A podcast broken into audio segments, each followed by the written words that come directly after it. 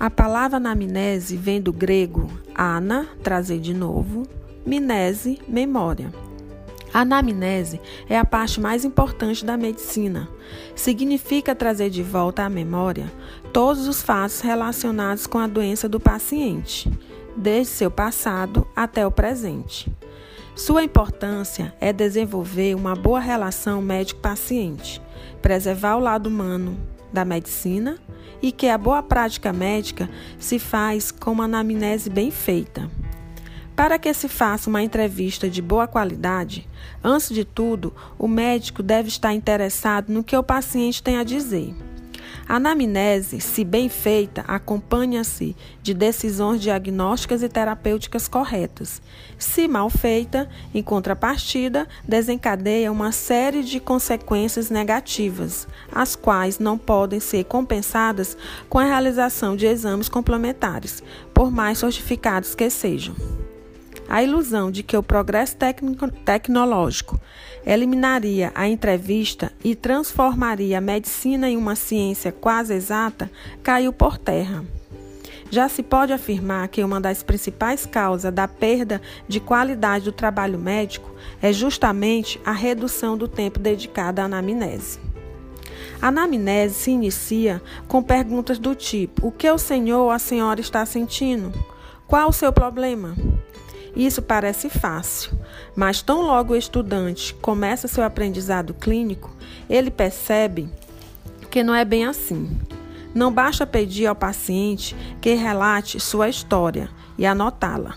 Muitos pacientes têm dificuldade para falar e precisam de incentivos. Outros, e isto é mais frequente, têm mais interesse em narrar as circunstâncias e os acontecimentos paralelos do que relatar seus padecimentos. Aliás, o paciente não é obrigado a saber como deve relatar suas queixas. O médico é que precisa saber como obtê-las. Os estudantes que estão fazendo sua iniciação clínica gastam horas para entrevistar um paciente, pois são obrigados a seguir roteiros longos, pré-estabelecidos, e é necessário que seja assim, pois nessa fase precisam percorrer todo o caminho para conhecê-lo. O médico tem de estar imbuído da vontade de ajudar o paciente a relatar seus padecimentos.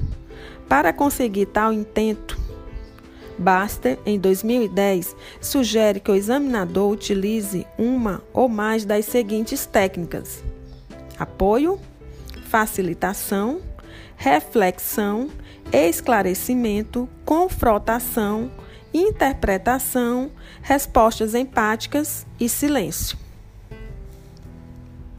elementos componentes da anamnese. Faz parte a identificação, queixa principal, história de doença atual, HDA, interrogatório sintomatológico, antecedentes pessoais e familiares, hábitos de vida, condições socioeconômicas e culturais. A identificação é o perfil socioeconômico do paciente que permite a interpretação de dados individuais e coletivos. Apresenta múltiplos interesses. O primeiro deles é de iniciar o relacionamento com o paciente. Saber o nome de uma pessoa é indispensável para que se comece um processo de comunicação em nível afetivo. Antes de iniciarmos a nossa entrevista, precisamos se apresentar ao paciente. Por exemplo, meu nome é Milena Menezes, sou estudante de medicina do primeiro período da faculdade ESVAP. Vou precisar colher alguns dados seu para fazer seu cadastro. E isso é necessário. Eu posso? Sempre anote a data e o horário das suas anotações. A identificação eu começo com o nome completo, idade, sexo ou gênero, sexo e gênero, cor, se é branco, se é pardo, se é preto, naturalidade, procedência, nacionalidade, estado civil, se é solteiro, casado, viúvo, grau de escolaridade, ocupação, sua profissão, telefone de contato, religião, se ele possui plano de saúde e nome da sua mãe. Queixa principal. Registra-se a queixa principal ou motivo que levou o paciente a procurar o um médico. É uma afirmação breve e espontânea, como por exemplo: Qual o motivo da sua consulta? Por que o senhor ou a senhora me procurou? O que o senhor ou a senhora está sentindo? Sintomas referidos pelo paciente, utiliza-se sempre as palavras do paciente. Por exemplo, dor de ouvido, dor no peito há duas horas. Geralmente é uma, uma anotação entre aspas para indicar que se trata das palavras exatas do paciente. História da doença atual. A história da doença atual, HDA, é um registro cronológico e detalhado do motivo que levou o paciente a procurar assistência médica, desde o seu início até a data atual. A HDA é a abreviatura já consagrada no linguajar médico. É a parte principal da anamnese e costuma ser a chave mestra para chegar ao diagnóstico. É uma narrativa clara com problemas pelos quais o paciente está necessitando de atendimento. Deve ser feita empregando os termos técnicos, relatar o início do problema de maneira como vem se desenvolvendo, suas manifestações, investigações e tratamentos já realizados. Os principais sintomas devem ser descritos quanto o seu início deve ser caracterizado com relação à época de aparecimento, se foi de início súbito ou gradativo, se teve fator desencadeante ou não. Característica do sintoma: definir localização, duração, intensidade, frequência, tipo, ou seja, características próprias a depender do sintoma. Fatores de melhora ou piora: definir quais fatores melhoram e pioram o sintoma, como, por exemplo, fatores ambientais, posição, atividade física ou repouso, alimentos ou uso de medicamentos.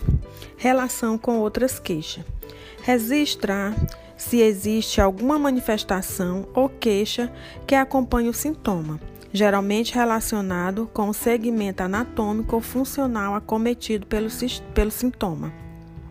Evolução: registrar o comportamento do sintoma ao longo do tempo, relatando modificações das características e influência de tratamentos efetuados. Situação atual: registrar como o sintoma está no momento da anamnese também é importante. Algumas histórias são simples e curtas, outras histórias são longas, complexas e compostas de inúmeros sintomas, cujas interrelações não são fáceis de se encontrar. Designa-se como sintoma guia o sintoma ou sinal que permite recompor a história da doença atual com mais facilidade e precisão.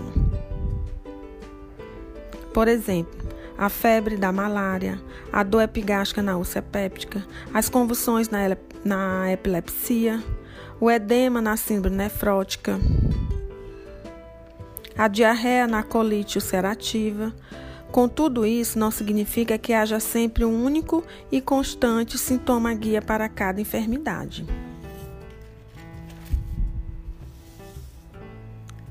Para obter uma boa HDA, Desde que o paciente fale sobre sua doença, determine o sintoma guia, descreva o sintoma guia com suas características e analise-o minu minuciosamente. Use o sintoma guia como fio condutor da história e estabeleça as relações das outras queixas com ele em ordem cronológica. Verifique se a história obtida tem começo, meio e fim. Não induza respostas. Apure a evolução, Examines, exames e tratamentos realizados em relação à doença atual. Leia a história que escreveu para o paciente, a fim de que ele possa confirmar ou corrigir algum dado relatado, ou mesmo acrescentar alguma queixa esquecida. Interrogatório sintomatológico. É uma revisão dos sistemas. Constitui, na verdade, um complemento da história da doença atual. O interrogatório sintomatológico documenta a existência ou ausência de sintomas comuns relacionados com cada um dos principais sistemas corporais. Uma HDA bem feita deixa pouca coisa para o interrogatório sintomatológico que é, entretanto, elemento indispensável no conjunto do exame clínico. A sistematização do interrogatório sintomatológico é sintomas gerais, como febre, que é a sensação de aumento da temperatura corporal, acompanhada ou não de outros sintomas, como cefaleia, calafrios, astenia, que é sensação de fraqueza, alterações do peso, especificar perda ou ganho de peso, quantos quilos, intervalo de tempo e motivo, sudorese, eliminação abundante de suor, calafrios, sensação momentânea de frio com ereção de pelos e arrepiamento da pele, pele e fâneros, alterações da pele com cor, textura, umidade, temperatura, sensibilidade, prurido e lesões, alterações dos fâneros, queda de cabelos, pelos faciais em mulheres e alterações nas unhas. Cabeça e pescoço.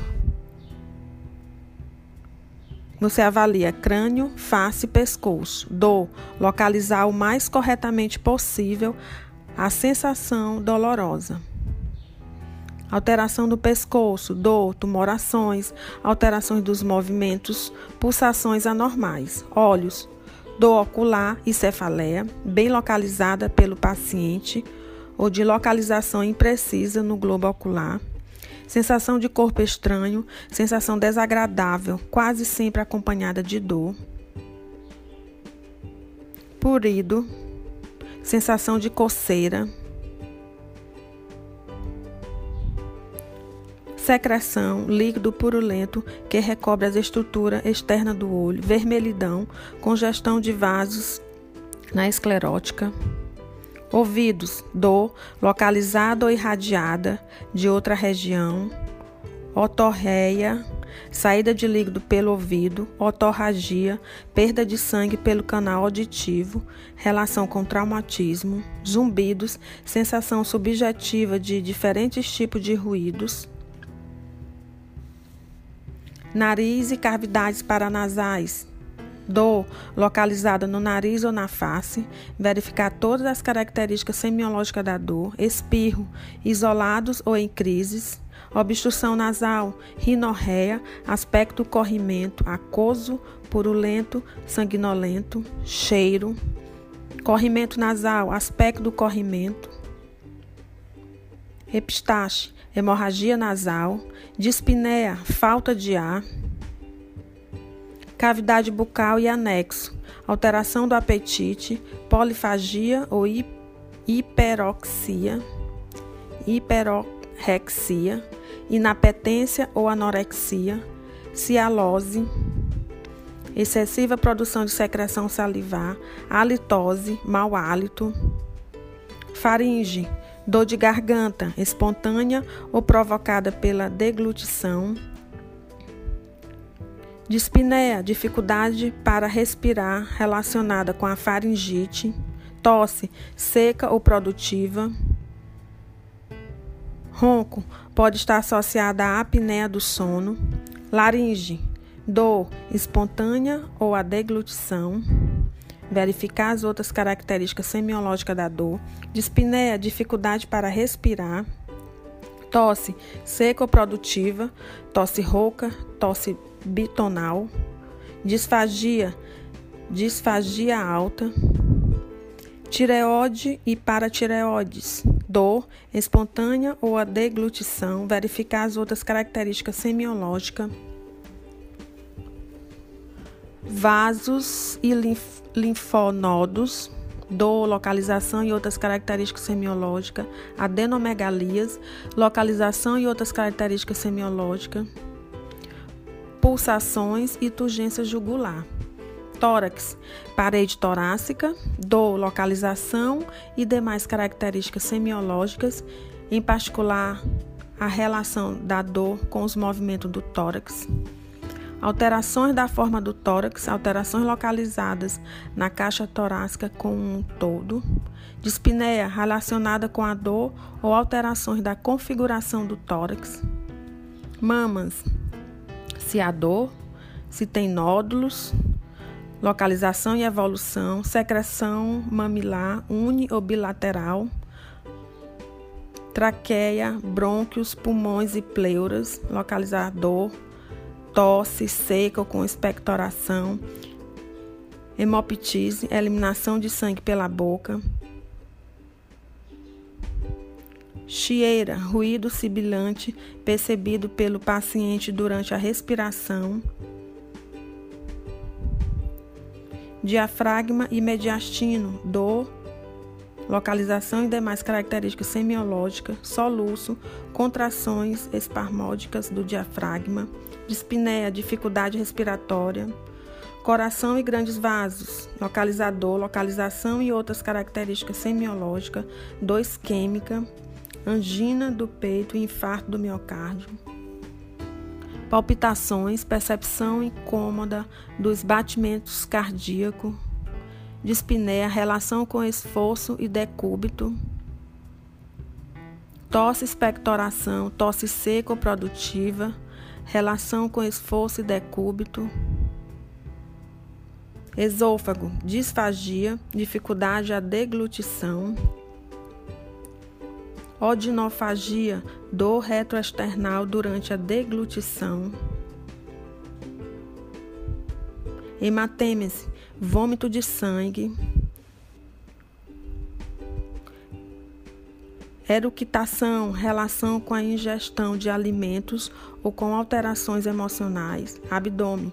O interrogatório sobre os sintomas das doenças abdominais inclui vários sistemas, mas por comunidade é melhor nos restringirmos aos órgãos do sistema digestivo.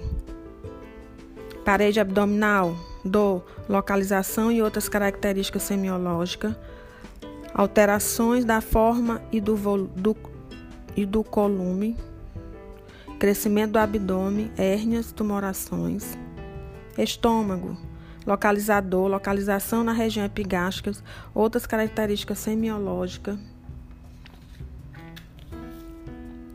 náuseas e vômitos, horário em que aparecem, intestino delgado, diarreia, duração, volume, consistência, aspecto de cheiro das fezes, cólon, reto e ânus, dor, localização abdominal ou perianal, outras características semiológicas, fígado e vias biliares, verificador, icterícia, intensidade, duração e evolução, cor da urina e das fezes, pâncreas, localizador, localização epigástrica e demais características semiológicas, icterícia, intensidade, duração e evolução. Sistema geniturinário, rins e vias urinárias, localizador, alterações miccionais, incontinência, hesitação, modificações do jato urinário, retenção urinária edema, localização, intensidade, duração, febre, calafrios associados, órgãos genitais masculinos, lesões penianas, úlceras, vesículas, nódulos nos tecidos, tumor, varicocele, priapismo, ereção persistente, dolorosa, sem desejo sexual.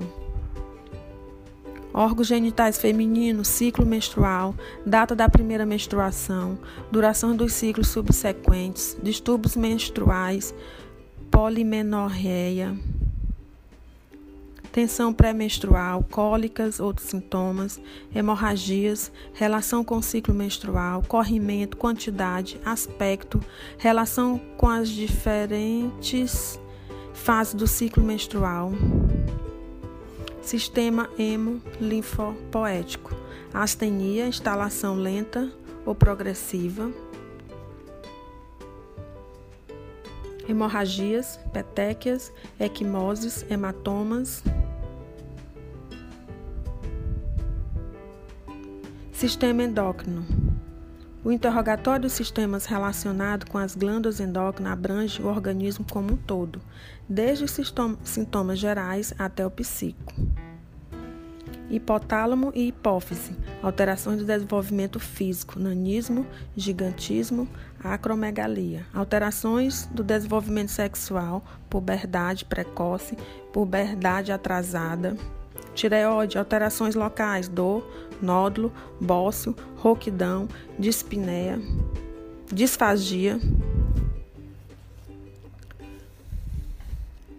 manifestações de hiperfunção, hipersensibilidade ao calor, paratireoides, manifestações de hiperfunção, emagrecimento, astenia, parestesias, cãibras, suprarrenais, manifestações por hiperprodução de glicocorticoides, que é aumento de peso, face de lua cheia, gônadas, alterações locais em outras regiões corporais indicativas de anormalidade da função endócrina coluna vertebral, osso, ossos, articulações e extremidades. Neste item, além do sistema locomotor, serão analisados órgãos pertencentes a outros sistemas pela sua localização nas extremidades. Coluna vertebral, verificador, localização cervical, dorsal, lombosacra, relação com os movimentos, demais características semiológicas.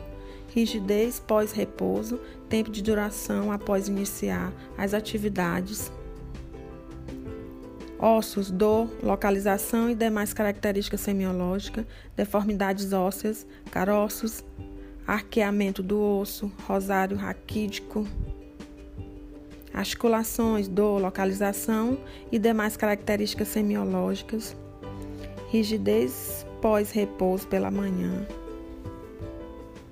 bursas e tendões, dor, localização e demais características semiológicas, limitação de movimento, localização, grau de limitação, músculo, fraqueza muscular, segmentar, generalizada, evolução no decorrer do dia, dificuldade para andar ou para subir escadas, artérias, dor, claudicação intermitente, dor de repouso, alterações da cor da pele, palidez, cianose, rubor, edema, localização, duração e evolução, veias, dor, tipo de dor, fatores que agravam ou a aliviam, edema, localização, duração e evolução, linfáticos, dor, localização no trajeto do coletor linfático ou na área do linfonodo correspondente. Microcirculação, alterações da coloração e da temperatura da pele, sistema nervoso, distúrbio da consciência, obnubilação, estado de coma, dor de cabeça na face, localização e outras características semiológicas. Tontura e vertigem, sensação de rotação, sensação de eminente desmaio convulsões, localizações ou generalizadas, localizadas ou generalizadas, tônicas ou clônicas.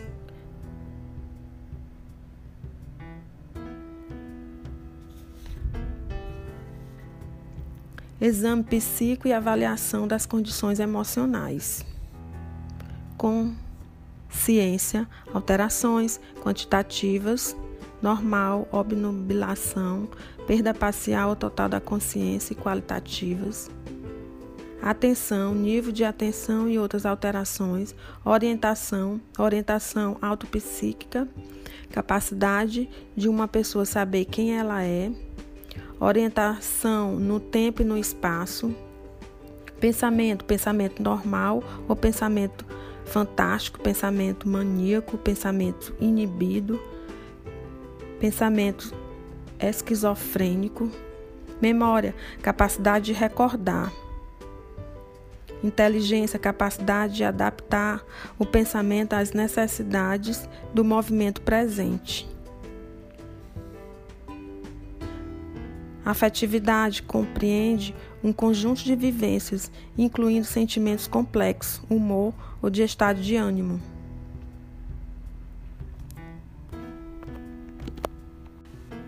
Antecedentes pessoais e familiares.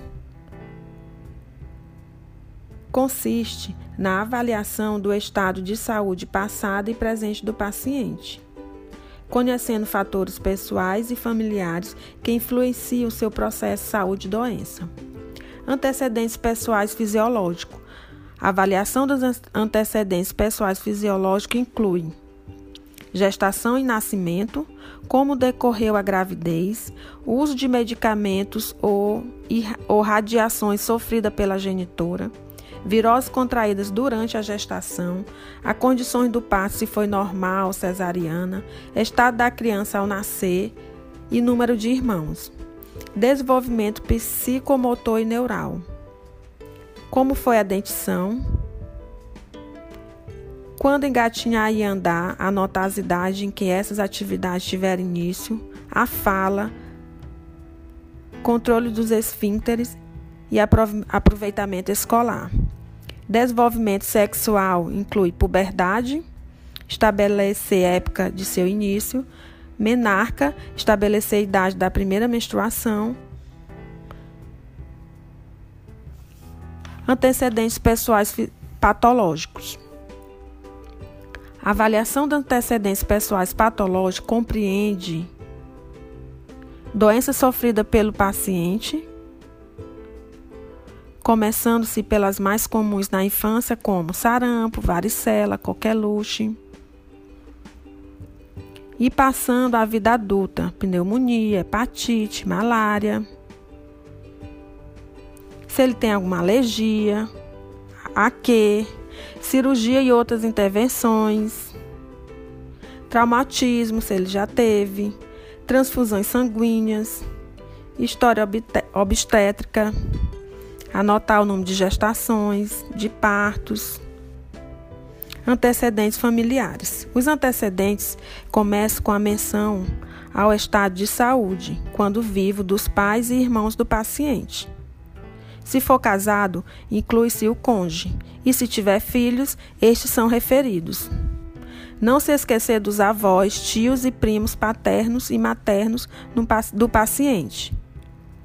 Se tiver algum doente da família, esclarecer a natureza da enfermidade. Em caso de falecimento, indagar a, casa, a causa do óbito e a idade que ocorreu. Pergunta-se sistematicamente sobre a existência de enxaqueca, diabetes, tuberculose, hipertensão arterial, câncer, acidente vascular cerebral, hábitos e estilo de vida. Alimentação qualitativa e quantitativamente adequada. Tem repouso e sono? Tem contato com animal doméstico? Pratica alguma atividade física regularmente? Faz uso de álcool? O seu uso é frequente? É um uso diário? Que tipo de bebida e quantidade? O tabagismo sua duração e quantidade de maços, drogas ilícitas, condições de trabalho, riscos profissionais, condições da sua habitação tem sua importância considerável, principalmente da zona rural. Pela sua precariedade, as casas comportam-se como abrigos ideais para reservatórios e transmissores de doenças infecciosas e parasitárias, como, por exemplo, o da doença de Chagas. Se há luz elétrica, saneamento básico, água tratada, número de moradores e de cômodo, e o destino do lixo. Condições socioeconômicas, rendimento mensal, situação profissional, dependência econômica, nível cultural, vida conjugal e ajustamento familiar.